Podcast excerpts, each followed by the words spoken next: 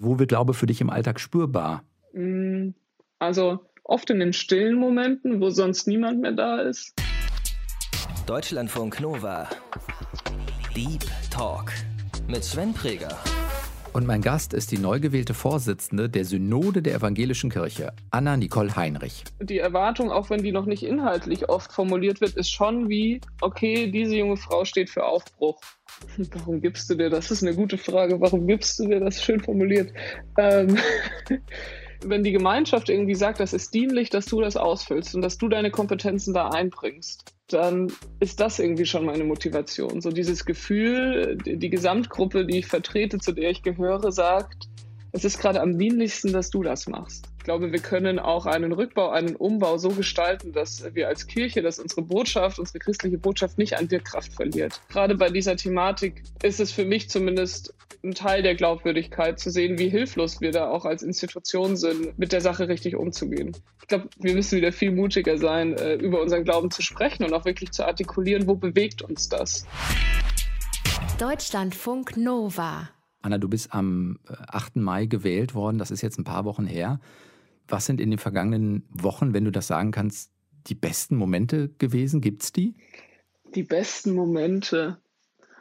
Boah, das, äh, das ist ja gleich eine spannende Einstiegsfrage. Ähm, es gab richtig viele tolle Momente. Ich habe ähm, tatsächlich so ganz persönlich fand ich es schön, viele Leute besuchen zu können. Also natürlich immer Einzelgespräche, ordentlich Corona-konform und so. Aber ich war das erste Mal seit eineinhalb Jahren irgendwie länger am Stück nicht zu Hause mal wieder außerhalb des Hauses zu sein. Das war generell richtig schön. Und tatsächlich ganz ähm, viele tolle Gespräche ähm, mit AkteurInnen aus der Kirche, aber auch sozusagen irgendwie AkteurInnen, die mit äh, Kirche in Kontakt sind. Das war doch irgendwie eine sehr große Lernerfahrung auch in den letzten drei Wochen. Und wir hatten gestern ähm, unsere erste Präsidiumssitzung. Also die Präses ist ja sozusagen eigentlich auch nur ein Teil des Teams.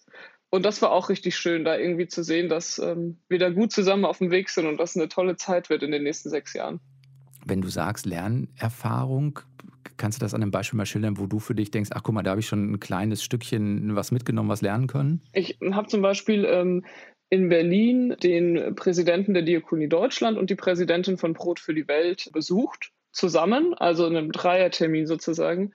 Die sitzen in einem Haus in Berlin das war total spannend, auch sozusagen mit beiden gleichzeitig im Gespräch zu sein und zu sagen, wo ist sozusagen unsere weltweite Arbeit, Brot für die Welt, ähm, das Entwicklungswerk sozusagen und aber auch die diakonische Arbeit hier in Deutschland.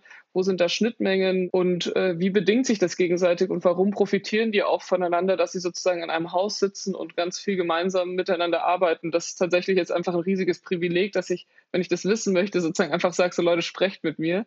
Ja, das war tatsächlich ein sehr schönes Gespräch, was mir schon auch nochmal die Augen geöffnet hat, was es bedeutet, irgendwie in so einem weltweiten Kontext von Christinnen zu stehen und welche Verantwortung damit aber auch getragen wird wird und eben auch, wie Kirche und Diakonie zueinander stehen. Zwei Themenfelder, mit denen ich mich bis jetzt immer nur am Rande beschäftigt hatte. Das heißt, geht es vor allen Dingen für dich darum, einen ja, vielleicht auch Einblick zu bekommen in Institutionen oder NGOs oder Einrichtungen, die man sonst nicht bekommt, einfach aufgrund des Amtes, weil du jetzt Zugang auch zu Personen hast und die im Zweifelsfall auch mit dir reden? Oder geht es auch darum, vielleicht zu merken, ja krass, das sind schon auch die großen Räder, die ich mitdrehen kann, wenn es gut läuft? Ja, also jetzt, jetzt würde ich schon sagen, dass es hauptsächlich darum geht, alles kennenzulernen und so ein bisschen, das ist jetzt, glaube ich, mein Anspruch auch noch für die nächsten Wochen, alles aufzusaugen. Also es kommen natürlich auch irgendwie viele Erwartungen an mich, aber natürlich auch viele thematische Impulse, wo die sagen, da müssen wir doch endlich jetzt mal ran. Das irgendwie aufzusaugen, gut zu clustern. Ich habe mir so ein Wiki angelegt, wo ich mein Wissen organisiere sozusagen, um dann auch zu gucken, was es äh, dann wirklich auch in die Synodenarbeit einzufließen. Ja, es fühlt sich schon auch irgendwie wie kann man das äh, gut sagen? Es fühlt sich schon auch, äh, es ist schon irgendwie ein richtiges Privileg und es ist irgendwie schon auch ziemlich cool, dass man jetzt einfach sagen kann, okay, ich würde gerne mal was über die Militärseelsorge hören, weil ich bin nicht im Militär, ich habe keine Ahnung. Ähm, ich lade mich da sozusagen einfach mal ein und ähm, höre mir was darüber an, wie das ist, wenn man mit einer Gruppe arbeitet, äh, mit der ich sonst in meinem kirchlichen Umfeld gar nicht in Kontakt komme. Das ist schon gut und ich glaube auch einfach wichtig, dass ich das jetzt alles mitnehme, ja, ich kann ja nicht immer nur in meiner eigenen Bubble rumschwimmen. Ne? Ich, ich, bin ja auch, also ich muss ja auch ein bisschen raus aus meiner Kirchenbubble und dann gehört es natürlich auch dazu, und das ist jetzt aber dann erst der zweite, dritte Schritt, ne? auch sozusagen auf Institutionen, die nicht kirchlich sind, zuzugehen. Du hast ja gerade schon NGOs und so angesprochen und da auch mal zu gucken, wo ist jetzt irgendwie auch die Chance, sich da nochmal zu vernetzen. Was steht in deinem äh, Wissen-Wiki zum Beispiel? Also was schreibst du dir da rein? ja, das, wenn ich das jetzt liege, dann, dann wollen alle in mein Wiki gucken. Ein kleines ähm, Beispiel. Ähm, ich, ich, ich, nenne jetzt mal kein inhaltliches Beispiel, sondern so ein menschliches Beispiel. Mhm. Ich habe angefangen, mir für mit jedem, mit dem ich mich getroffen habe, sozusagen anzulegen, wann ich mich mit dem getroffen habe und einfach mal grob die Themen skizziert, über was ich mit der Person gesprochen habe. Weil ich irgendwie das Gefühl habe, es ist wichtig für mich, das in Zukunft zu wissen. Ich werde jetzt echt viele Leute treffen dann wäre es mir irgendwann unangenehm, wenn ich jemanden treffe, der meint, ja, Frau Heinrich, wir haben uns ja letztes Jahr zum Thema XY ausgetauscht und ich so, äh, so, wie war nochmal Ihr Name? Und davor habe ich ein bisschen Angst. Deswegen habe ich zum Beispiel im Wiki angefangen, da ähm, Artikel anzulegen und zu gucken, wen habe ich wann wo, zu welchem Thema getroffen, um da in keine Fettnäpfchen zu treten. Anna-Nicole Heinrich studiert in Regensburg. Hier hat sie einen Bachelor in Philosophie gemacht und ist gerade noch an ihrem Master dran. Sie engagiert sich seit Jahren in der evangelischen Kirche. Sie war unter anderem stellvertretende Vorsitzende der evangelischen Jugend in Bayern und Vorstandsmitglied der evangelischen Jugend in Deutschland. Sie hat 2020 auch den Hackathon Glauben gemeinsam mit ins Leben gerufen und seit Mai 2021 ist sie die neue Präses der Synode. Das Gespräch haben wir Anfang Juni aufgezeichnet, deswegen spricht Anna vorhin mal eben von den vergangenen drei Wochen. Die Synode ist eines der wichtigsten Gremien der evangelischen Kirche und kümmert sich unter anderem um die Kirchengesetze. Und die Präses ist eben die Vorsitzende. Anna ist die bislang jüngste Präses in der Geschichte mit 25 Jahren. Gewählt ist sie für sechs Jahre.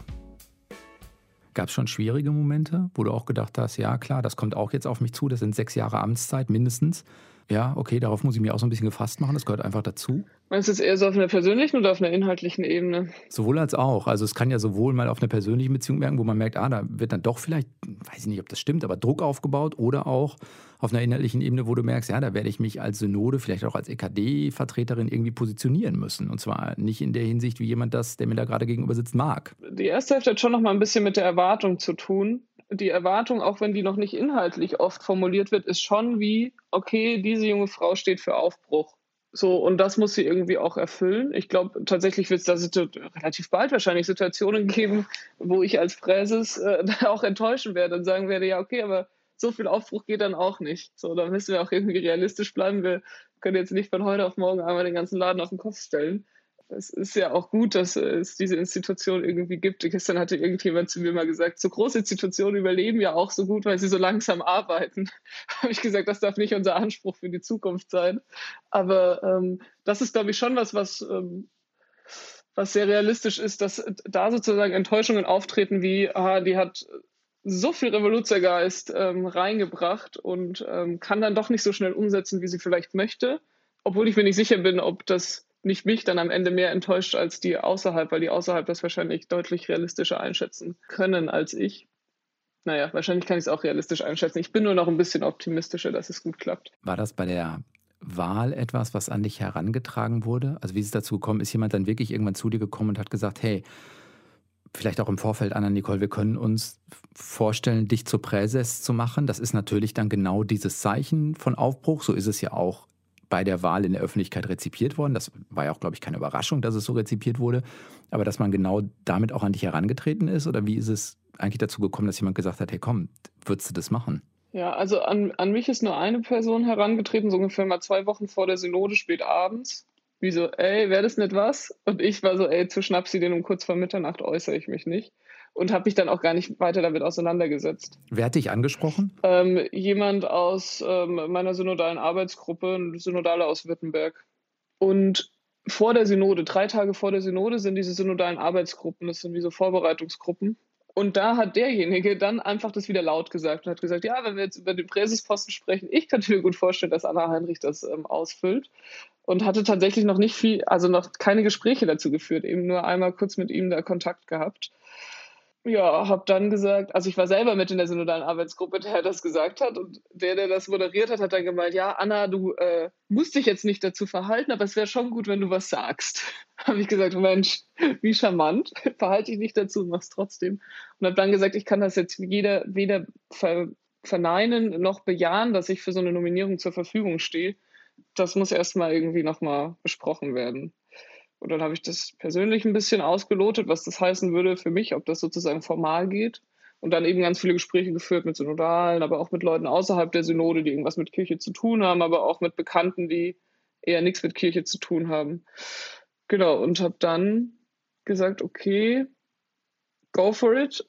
Oder ich würde für die Nominierung zur Verfügung stehen. Und dann stellt man sich in diesen synodalen Arbeitsgruppen auch vor. Und da ist, glaube ich, schon nochmal rausgekommen, ja, diese Aufbruchsstimmung ist das eine, aber das andere ist, glaube ich, auch, ähm, dass ich in den letzten Jahren in diesen Zukunftsprozessen der EKD sehr stark involviert war, ja auch mit dem Zukunftsteam war und so und man sich, glaube ich, aus synodaler Perspektive oder da schon auch ein bisschen die Erwartung mitschwingt, wir haben da jemanden, der dicht dran war an dem, was in den letzten Jahren passiert ist und deshalb auch dicht begleiten kann, was da in Zukunft passieren wird. Also auch so ein bisschen einen guten Blick nach innen hat, einen guten Blick nach innen ohne, und ja, das, ja, das bitte, da würden jetzt wieder schon die eine oder andere es klingt ein bisschen arrogant, aber ohne schon irgendwie zu sehr von der Institution vereinnahmt zu sein.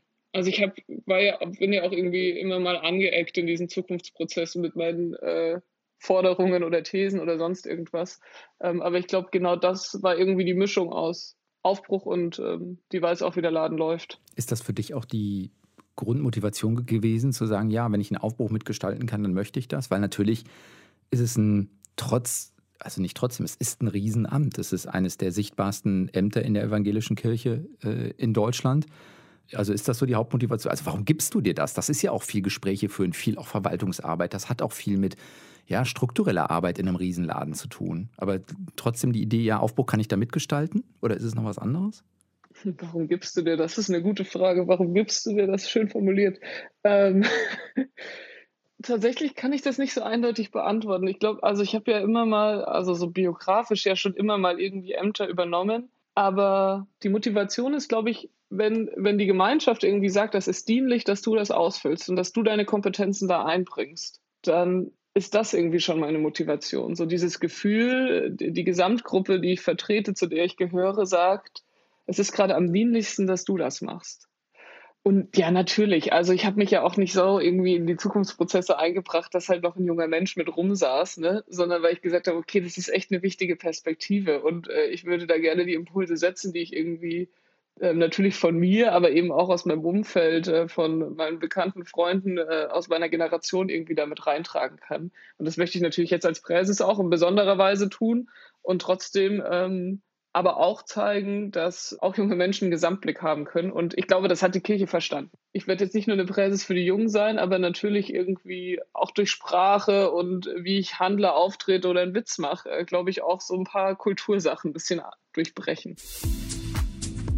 Ich finde, das spürt man. Anna wirkt einerseits überlegt, reflektiert. Ich kann mir aber auch gut vorstellen, so wie ich sie hier erlebe, dass sie mal anecken kann. Finde ich persönlich ganz gut. Und die Aufgaben sind nicht klein. Eines, worauf immer wieder geschaut wird, sind die Zahlen. Also zurzeit sind etwa noch rund 20 Millionen Menschen in Deutschland evangelisch. Das ist relativ genau ein Viertel der Bevölkerung. Katholiken sind etwas mehr, aber beide Kirchen haben mit stark sinkenden Mitgliederzahlen zu kämpfen. Schon lange. 2019 sind rund 270.000 Menschen allein aus der evangelischen Kirche zum Beispiel ausgetreten. Kirche als Struktur hat keinen leichten Stand in Deutschland. Und trotzdem engagiert sich Anna in so einem Gremium wie der Synode.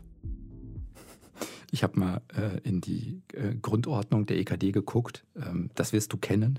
Selbstverständlich. Da steht, dass die Synode die Aufgabe hat, und jetzt kommt das Zitat, der Erhaltung und dem inneren Wachstum der evangelischen Kirche in Deutschland zu dienen. So. Und jetzt kommst du. Was ist Erhaltung und was ist Wachstum? Also wie, wie was beinhaltet das für dich konkret? Erhaltung und Wachstum. Also Wachstum ist, glaube ich, nicht zahlentechnisch zu verstehen, sondern es geht eher um Wirkung. Also qualitatives Wachstum, kein quantitatives Wachstum. Ja, so, so könnte man das schön formal ausdrücken. ähm, so, jetzt brauche ich es konkret. genau, also total. Wir sehen ja mit der Finanzstrategie, wir sehen die Projektion der Zahlen, wir werden kleiner werden. Was mich manchmal auch in der Berichterstattung so ein bisschen traurig macht, ist, dass es dann heißt, ja, die werden kleiner werden, die werden unwichtiger werden.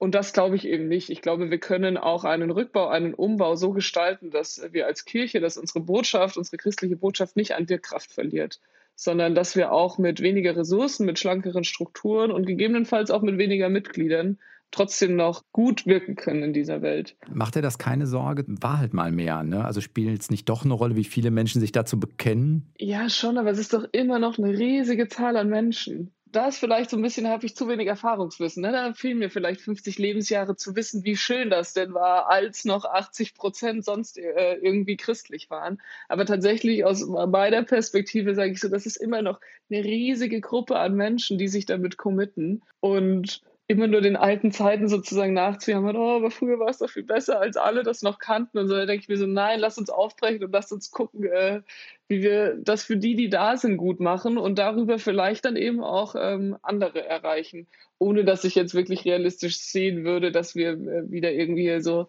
äh, ein riesiges Wachstum haben mit ganz vielen Eintritten und so. Ich glaube, tatsächlich wäre das ein bisschen zu naiv, aber ich blicke da nicht so, ah, mir bereitet das keinen Kummer irgendwie also die einzige Perspektive, die ein bisschen Kummer bereitet, ist sozusagen, dass man Leute, also dass man die Leute verloren hat. Ne? Also, dass die so ein Stück weit ähm, mit der Institution gebrochen haben. Aber auch da bin ich eigentlich voller Hoffnung, dass die hoffentlich nur mit der Institution gebrochen haben und nicht sozusagen mit den christlichen Inhalten und ihrem Glauben, sondern irgendwie mit der Form vielleicht an einigen Stellen sich nicht committed haben und oder zufrieden waren. Die Botschaft ist ja das Wichtigste, nicht die Institution. Aber wenn man jetzt mal die, die Botschaft nimmt, also was sind für dich die zentralen und wie kriegt man das wieder so, dass es vielleicht mehr Sichtbarkeit hat? Also Wachstum, wenn man mal sagt, im Sinne von, die Wirkung soll sich besser entfalten, es soll spürbarer werden. Ähm, wie stellst du dir das vor? Gibt es da eine Idee zu? Das ist natürlich eine sehr breite Frage. Mit einer konkreten Idee zu antworten, ist da wahrscheinlich auch ziemlich schwer. Die konkreten Inhalte. Ich glaube, ähm, das würden jetzt äh, viele sagen, aber das ist äh, doch irgendwie dieses, dieses Angenommensein. Da ist immer irgendwer, egal was ich mache. Und da ist was, da ist sozusagen wie so ein Absicherungsnetz, durch das ich nicht durchfallen kann. Egal wie sehr ich Regeln verletze oder das Gegenüber enttäusche, Gott ist immer wieder da. Ne? Der, ist, äh, der kommt auch, nachdem er dich bestraft hat oder so. Also so alte Testamentgeschichten. Ne? Der ist richtig sauer und er kommt trotzdem immer wieder zurück. Das ist, ähm, glaube ich, eine Botschaft, die zumindest mir auch in Umbruchssituationen und ich glaube auch jungen Leuten in meiner Generation irgendwie richtig viel Halt geben kann. So es ist egal, ob du jetzt dein Studium fertig machst oder nicht. Zerbrech dir darüber nicht den Kopf. Wenn du das Gefühl hast, du brauchst gerade einen Richtungswechsel, dann mach das. Und die Gewissheit, da ist am Ende wenigstens einer, der sozusagen da dabei ist und es da begleitet, ist ähm, für mich ein sehr tragender Gedanke. Und ähm, wie kann man das erreichen, dass, das, dass solche Gedanken, das ist jetzt natürlich nur exemplarisch, ne, ähm, aber mehr Leute erreichen? Ich habe in den letzten drei Wochen auch, weil jetzt habe ich irgendwie natürlich auch mehr Kontakt und werde auch mehr konfrontiert damit, dass Leute mir diese Fragen stellen, ich glaube, wir müssen wieder viel mutiger sein, äh, über unseren Glauben zu sprechen und auch wirklich zu artikulieren, wo bewegt uns das. Und natürlich sind theologische Auslegungen etc., also diese rationale Ebene auch sehr wichtig, um das irgendwie erklärbar zu machen. Aber auch wirklich zu sagen, wo, wo berührt uns das und äh, wo löst es irgendwie Gefühle aus, die sonst bei uns selten andere Sachen auslösen. Und das ist, das ist ja eher so eine, Gesamt, so eine Gesamtaufgabe für alle Christinnen, ne? sich irgendwie da auch trauen, auch in gesellschaftlichen, politischen Diskussionen solche Sachen mit anzubringen und zu sagen, das ist unser Profil und das ist das, woraus wir unsere Position und unsere Kraft schöpfen. Das ist ja sozusagen auch eine Antwort auf der, wie soll ich das sagen, auf der Glaubensebene. Also auf ähm, welche Rolle spielt Glaube im Alltag für Menschen und wie kann man so äh, vielleicht auch eine gemeinsame Erfahrung da wieder teilen.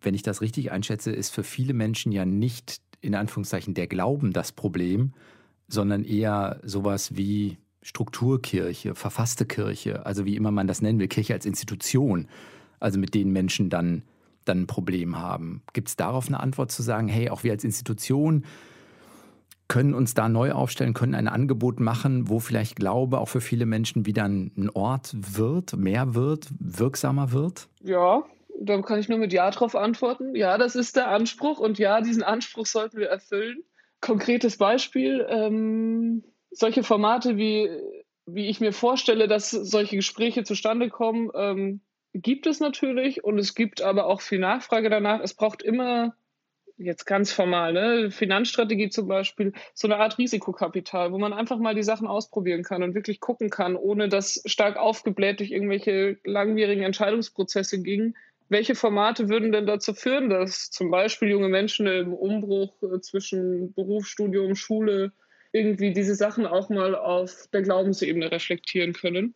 Und Das braucht einfach Ressourcen, die müssen wir zur Verfügung stellen. Aber ja, das muss der Anspruch sein, weil alles andere wäre ja, also die Institution Kirche ist ja dafür da, die Botschaft an die Leute zu bringen ne? und ihnen dort Raum und Austausch zu geben. Und ich glaube, die Institution ist sehr wichtig, denn dort entsteht die Gemeinschaft. Also das, was ich jetzt gerade erzählt habe, ne, das äh, kann ich ja nicht erzählen, weil ich mich zu Hause in mein stilles Kämmerchen gesetzt habe, die Bibel aufgeschlagen habe und mir dann selbst meine Gedanken dazu gemacht habe. Ich weiß auch nicht, das hätte, glaube ich, nicht so funktioniert, sondern weil ich irgendwie mit Menschen zusammensitze, die sagen, was das für sie bedeutet, mit denen man ins Gespräch geht, aber auch in Diskurs geht. Und da bietet Kirche, Institution einfach einen guten Rahmen, solchen Menschen und Gruppen zu begegnen.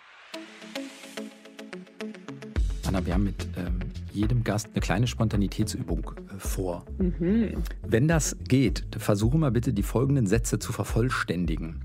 Okay. Der erste Satz ist, äh, Gott ist unverfügbar. Erklär kurz. Der ist immer da, aber ich kann nicht bestimmen, wann er da ist. Also ich kann ihn, ich kann ihn nicht einfach anrufen. So, ich kann ihm ganz viele Nachrichten senden, aber irgendwie bekomme ich keine Lesebestätigung von ihm. Das ist manchmal irgendwie ein bisschen nicht so schön, aber irgendwie ein gutes Gefühl, weil die zwei Häkchen sind sozusagen immer gesetzt. Der beste Ort für meinen Glauben befindet sich in der Musik.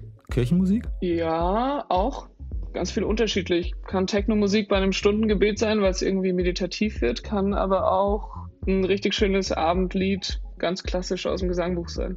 Das letzte Mal in der Kirche war ich? Also wirklich in der Kirche oder im Gottesdienst? Ist ja gerade nicht so einfach, ne? Hm, Kirche. Im Regensburger Dom vor vier Wochen zu? Also Anlass meine ich jetzt. ja, ich erzähle jetzt, aber ich habe einen Corona-Schnelltest gemacht und dann muss man ja 15 Minuten warten, bevor man ins Geschäft gehen soll. Und es hat geregnet und der Regensburger Dom ist gerade einer der wenigen Gebäude in der Innenstadt Regensburgs, die offen sind. Und dann habe ich mich eine Viertelstunde in den Regensburger Dom gesetzt. Was machst du dann? Sitzt du dann da und packst das Handy aus oder sitzt du wirklich im Moment in Stille irgendwo in der Kirchenbank und weiß nicht, reflektierst, denkst nach, bis für dich? Ich habe Musik gehört und saß einfach da und habe nach vorne geguckt. Meine Lieblingskirche steht in? Boah, was für eine Frage. Meine Lieblingskirche steht in Dresden. Nämlich die Unterkirche ähm, der Frauenkirche in Dresden. Was macht die aus? Die ist, also die ist unter der normalen Frauenkirche. Da geht man sozusagen so in den Keller und ähm, ich hoffe, jetzt hören keine Historiker zu, aber so, aber die wurde im, äh, während des Zweiten Weltkriegs genutzt, um dort auch Gottesdienst zu feiern. Und das Besondere an der Kirche ist, dass ähm, die ist wie ein Kreuz, also alle vier Seiten sind gleich und man sitzt sozusagen in diesen vier Schiffen und in der Mitte ist der Altar und das Taufbecken.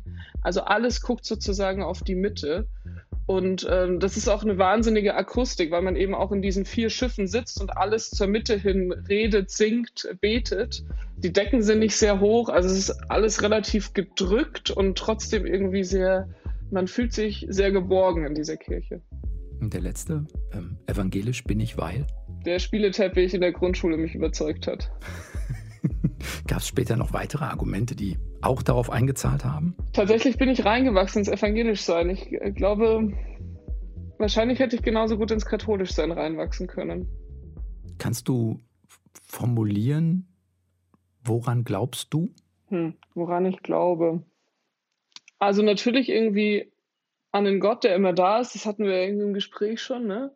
Der verzeiht, der tröstet, ähm, der für mich ansprechbar ist, der sichtbar geworden ist. Also in Jesus, der sich gezeigt hat und ah, das, echt, das, das sind halt auch so Standardantworten. Aber ich glaube, das ist halt irgendwie der Kern, der Kern unserer Botschaft. Und ich glaube tatsächlich auch dran, dass diese christliche Gemeinschaft einfach was unheimlich Tragendes ist und ein Sicherheitsnetz für mich ist, was andere vielleicht in ihrem Aktiendepot oder in ihrem familiären Netzwerken oder so haben. Und das habe ich, also Aktiendepot nicht, aber im familiären und freundschaftlichen Netzwerk auch. Aber dass der Glaube für mich schon auch einfach so, ein, so eine Absturzsicherung ist. Du hast ja vorhin auch gesagt, es geht ein bisschen auch darum, wieder ja, über Glaube sich zu unterhalten und auch zu sagen, wo spielt das im Alltag eine Rolle? Wenn du jetzt sagst, das ist für dich auch ein Stück Sicherungsnetzwerk, vielleicht auch was, was so bedingungslos immer da ist, ne? da musst du nichts für tun. Hat das in deinem Leben schon mal dann eine Rolle gespielt, dass du das für dich erfahrbar hattest? Oder sind es wirklich auch die gemeinschaftlichen Erlebnisse, die vielleicht mit kirchlichen Veranstaltungen verbunden sind? Also wo wird Glaube für dich im Alltag spürbar? Mm, also oft in den stillen Momenten, wo sonst niemand mehr da ist. Aber auch in, ich mache mal ein Synodenthema, ne? Äh, auf der Synode ringt man immer sehr und man streitet sich auch um Themen, diskutiert und es gibt Verletzungen und es gibt sehr viel sachliche Diskussionen, aber an manchen Stellen auch unsachliche Diskussionen. Und am Ende so einer Synode gibt es immer einen Abschlussgottesdienst. Der ist dann auch nicht mehr öffentlich, sondern wirklich nur für die Synodalen. Da finde ich, berührt mich das immer sehr, wie man es schafft, nach so vielen Tagen von äh, Zankstreit, Diskussion und äh, Beschlüssen dann zusammenzukommen, gemeinsam Abendmahl zu feiern, sich verbunden zu fühlen und zu wissen, so, wir machen das hier alle nach bestem Wissen und Gewissen, weil, weil wir wissen, was uns eint. Das sind so, finde ich, sehr eindrückliche gemeinschaftliche Glaubenserfahrungen, die nicht irgendwie ein Thema oder eine große Aktion mit sich tragen, sondern einfach nur gemeinsam Gottesdienst feiern und zusammen sein. Gelingt das in den Momenten? In den Momenten auf alle Fälle. Weil das hat ja auch was mit, ich weiß nicht, mit so christlichen Werten wie nicht nur Gemeinschaft, aber im Zweifelsfall auch, wenn es notwendig sein sollte, vergeben zu tun. Total. Ich glaube, genau in diesen Momenten ähm, merke ich das zumindest am meisten, dass das dort sehr trägt, was sozusagen die christlichen Kernbotschaften sind. Also ich kann es nochmal ausführen. Ne? Man hat dann diesen Abschlussgottesdienst, wo es ähm, Vergebung ist also wir feiern Abendmahl und so, ne? Da, äh, Vergebung der Sünden, da reflektiert man nochmal, es gibt Stille, es gibt viel gute Musik und danach sitzt man ja wieder zusammen.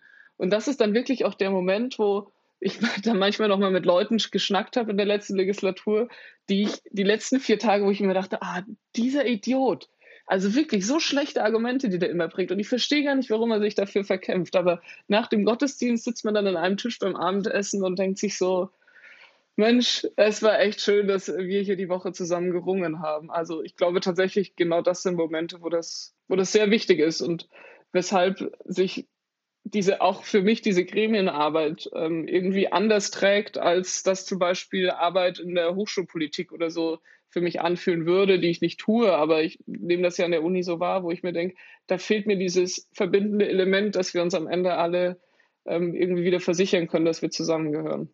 War dir schon lange klar, dass, dass du dich in Kirche auch gerne engagieren würdest? Also spätestens seit dem Spielteppich dann irgendwann den Gedanken gehabt, ja, das ist auch eine Gemeinschaft, in der ich was bewegen möchte, möchte ich auch aktiv reingehen? Ich habe das, glaube ich, nie so wirklich bewusst selbst entschieden, denn ich war irgendwie in der Gemeinde, wo es wo es irgendwie selbstverständlich war. Du warst halt Kind, dann warst du in der Kindergruppe, dann warst du ein bisschen älter, dann hast du Verantwortung bekommen. Dann haben die gesagt, wenn du willst, kannst du jetzt hier die Einheit in der Kindergruppe machen. Und dann, wenn du willst, kannst du mit auf die Kinderfreizeit fahren und wenn du willst, kannst du jetzt die Küche verantworten. Und ähm, es, ich habe ich hab irgendwie nie den Satz gehört, wie das trauen wir dir nicht zu oder da muss, äh, das muss jemand anders machen, sondern immer übernehmen die Verantwortung, wenn du möchtest. Und wir sind aber auch hier, falls irgendwas nicht funktioniert. Und ich glaube, das hat dann irgendwie so zu einem Wachsen geführt, dass man sagt, ja, natürlich möchte ich in diesem Laden Verantwortung übernehmen und möchte auch mitgestalten, wo es hingeht. Hast du irgendwann mal für dich nochmal identifiziert, ah, da habe ich vielleicht aber auch ein Problem? Also sei es, ich weiß nicht, kann ja im Glauben manchmal, ne? also Zweifel gehört ja zum Glauben auch so ein bisschen dazu, ähm, kann aber ja auch auf der institutionellen Ebene sein, dass man denkt, ah, da habe ich echt mein Knacken mit irgendwie. Du hast beim ersten, glaube ich, oder du mit manchen Fragen ja jetzt auch ins Schwarze getroffen. Ich habe ein riesiges, ähm, ich will nicht Problem, aber ich habe es einfach nicht so oft gemacht, wirklich persönlich über meinen Glauben zu sprechen.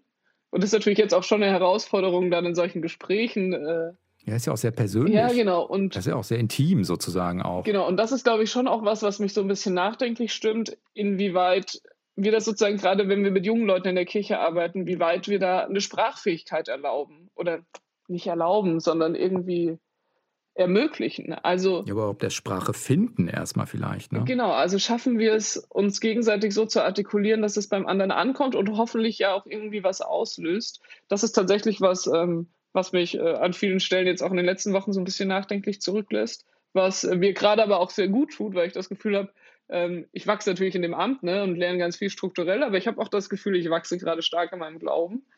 Und institutionell, ich finde, manche Prozesse sind einfach viel zu lang. So, es gibt so Prozesse, ich nenne jetzt keine. Zum Beispiel? nee, ich nenne kein Beispiel, weil da schütte ich mir nur Kraut aus. Aber ähm, die dann einfach über fünf bis zehn Jahre irgendwie angesetzt sind, wo ich mir denke, Leute, das könnte man auch in einem Jahr machen. Aber da ist natürlich guter Protestantismus, alle haben mitgeredet, alle wollen beteiligt worden sein. Ähm, aber ja, da gucken wir mal, was wir in der nächsten, jetzt in der kommenden synodalen Periode da anstoßen. Das äh, wir vielleicht Prozesse nicht mehr ganz so langwierig ansetzen. Obwohl natürlich dann immer sofort kommt, so, ach, wir sind eine Kirche, die schon so lange gibt, zehn Jahre, das ist doch gar keine Zeit. Und ich denke mir so, ja, aber wenn wir einen Prozess starten, würde ich den schon auch gerne in der jetzigen Legislatur noch abschließen. Ein Thema kann ich Anna nicht ersparen und das ist der Umgang mit Missbrauch und sexualisierter Gewalt in der Kirche. Denn diese Fälle gibt es in beiden großen christlichen Kirchen, katholisch und evangelisch.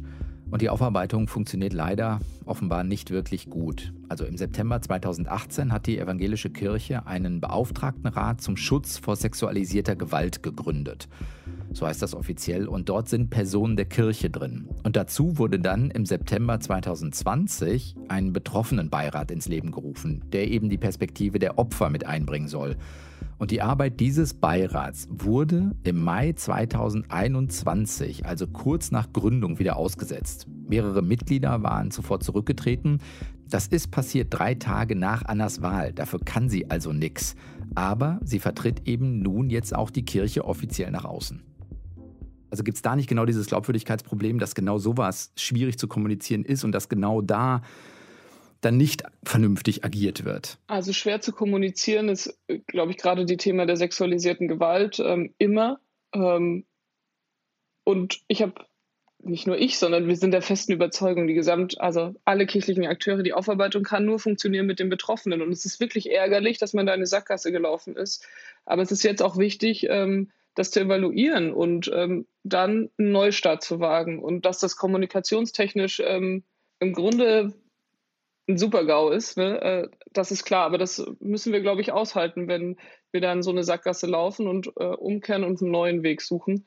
Das ist was, was viele betroffen macht, ähm, auch mich betroffen macht. Das äh, sind Situationen, die uns dann, glaube ich, auch in, den synodalen, in der synodalen Arbeit irgendwie an Grenzen bringen, weil das auf ganz vielen unterschiedlichen Ebenen berührt, nicht nur auf der Form. Also das, was du jetzt beschrieben hattest, ne, das ist so ein bisschen die formale Ebene, wo es gescheitert ist. Aber da schwingt natürlich auch mit, dass es auf einer emotionalen und menschlichen Ebene an vielen Stellen gescheitert ist. Und das irgendwie gut aufzufangen wird, äh, du hattest ja vorher nach Themen gefragt, die eine große Herausforderung werden, ne? Ähm, eine Herausforderung sein, der ähm, wir uns stellen müssen und bei der wir immer wieder drum ringen müssen, ähm, gute Wege zu finden.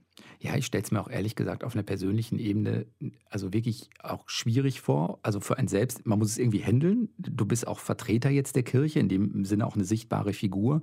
Und gleichzeitig darf es nicht um Strukturen der Kirche in dem Moment gehen. Ne? Also damit Aufarbeitung da gut funktioniert, ist genau alles diese Struktur Gedöns darf eigentlich keine Rolle spielen, sondern es muss dienen den Menschen, denen da Leid widerfahren ist. Ne? Und das ist, das kann ich mir schon einfach auch schwierig vorstellen. Und dass es schwierig ist, zeigt sich ja auch. Also es funktioniert ja auch gerade einfach nicht gut. Deswegen ist es auch super wichtig, sich da jetzt einen externen Blick reinzuholen ähm, und auch Vorbereitung auf die Synode zu gucken, wie können wir uns da wirklich im Vorfeld Leute, die nicht nur aus dem System rausblicken und nicht nur in das System reinblicken, sondern wirklich Dritte, die einfach draufschauen, ähm, da einfach nochmal Impulse geben und dann Vertrauen haben, dass es gut wird und wenn es nicht gut wird, äh, immer wieder den Mut zu haben, neu anzulaufen. Ja, und gleichzeitig ist das genau dieses, dann dauert so ein Prozess halt fünf oder zehn Jahre. Ne? Und dann verliert der irgendwann auch an Glaubwürdigkeit, wenn der noch länger dauert und dann holt man nochmal einen externen Berater rein, weil man da vorher nicht dran gedacht hat, lalala. Das trägt ja auch nicht unbedingt zur Glaubwürdigkeit bei. Das stimmt, aber da, ähm, ich, ich glaube, also ich, nee, ich würde nicht sagen, dass es nicht zur Glaubwürdigkeit beiträgt. Ich glaube auch, also gerade bei dieser Thematik ist es für mich zumindest ein Teil der Glaubwürdigkeit zu sehen, wie hilflos wir da auch als Institution sind, ähm, mit der Sache richtig umzugehen. Lass uns zum Abschluss eine Frage noch mal so ein bisschen, ich würde es gerne einmal noch mal weiten am Ende. Jetzt haben wir so 15 Monate Pandemie und es, es dauert noch und mal gucken, wie lange es noch dauert. Also jetzt haben wir ja meistens sowieso nur die deutsche Perspektive. Also weltweit dauert es natürlich sowieso noch, noch sehr viel länger. Ist so eine Krise die Möglichkeit für Kirche, auch nochmal eine gesellschaftliche Funktion stärker wahrzunehmen. Brauchen wir Kirche da gesellschaftlich erst recht? Ich würde sagen, ja. Was, was zum Beispiel ja in den letzten Monaten sehr stark immer liegen geblieben ist, sind irgendwie Trauerprozesse. Ne? Wir konnten Beerdigungen nicht mehr richtig machen. Es sind viele Leute gestorben und es gab keine richtigen Rituale dafür. Und wenn der Glaube, wenn Kirche eins kann, dann würde ich schon sagen, ist das Trostspenden da glaube ich, wird Kirche in den nächsten Monaten auch eine tragende Rolle übernehmen. Und es gibt natürlich so ein paar Themen, die jetzt irgendwie nochmal neu oben aufliegen, wo ich schon auch das Gefühl habe, äh, dass wir als Kirche uns dazu verhalten werden, im Digitalen, also wir sind jetzt auf einmal für alle viel mehr im Digitalen unterwegs, ne? so ein bisschen die Frage, was heißt irgendwie auch Menschsein im Digitalen? Das ist, glaube ich, was, wozu Kirche Antworten bieten kann, wo, wo sozusagen Grenzen verschwimmen ähm, und man irgendwie ja dann auch ein bisschen auf Orientierungssuche ist. Und ah ja, mir fallen wirklich, also das triggert mich richtig sozusagen so, warum braucht es jetzt Kirche unbedingt danach? Also auch die Woche habe ich in irgendeinem Interview gesagt, so ja, ich habe das Gefühl, ich bin ein bisschen ruhiger geworden während der Corona-Zeit. Aber vielleicht auch einfach ein bisschen langweiliger und ein bisschen einsamer, ne? weil man so viel einbrötlerisch dann immer nur noch in seinem Zimmer rumhockt. Ich glaube, Einsamkeit, alleine sein, Lebensformen, wo es Gemeinschaft, ähm, es wird, glaube ich, auch was sein, was reflektiert werden muss. Und auch da, glaube ich, ist die christliche Botschaft und die Kirche mit ihren Gemeinschaften und Gruppen irgendwie ähm, ein guter Reflexionsort.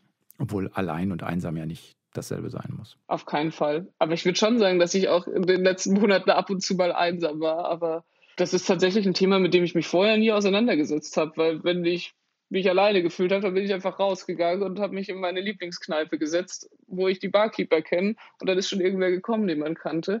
Und solche Zufluchtsorte sozusagen gab es irgendwie in den letzten 15 Monaten nur ganz selten. Und ich glaube, es wird wichtig sein, diese jetzt wieder zu öffnen, auch gerade die kirchlichen Zufluchtsorte, um zu zeigen, hey, wir sind da und ihr könnt äh, hier wieder Gemeinschaft erfahren und Leute treffen. Wie holst du dir Trost in dem Moment? Ja, also wir haben, ich zoome schon sehr viel, auch mit Freunden und Bekannten, aber sonst tatsächlich viel Musik und Podcast und tatsächlich auch ähm, nicht allzu oft. Das soll jetzt, also wirklich, also ganz ehrlich, nicht allzu oft. Aber ab und zu dann auch einfach mal ein Gebet. Selten irgendwie ein Ereignis, sondern dann irgendwas, was man irgendwo gelesen hat oder gefunden hat. Genau, ist in solchen Momenten auch manchmal ganz tröstend sagt die neue Präses der Synode der Evangelischen Kirche in Deutschland, Anna-Nicole Heinrich. Vielen Dank für das Gespräch. Das war der Deep Talk in dieser Woche. Ich bin Sven Preger und wünsche euch noch eine gute Zeit. Bis dann, macht's gut. Ciao. Deutschlandfunk Nova. Deep Talk. Jeden Mittwoch um 20 Uhr. Mehr auf deutschlandfunknova.de.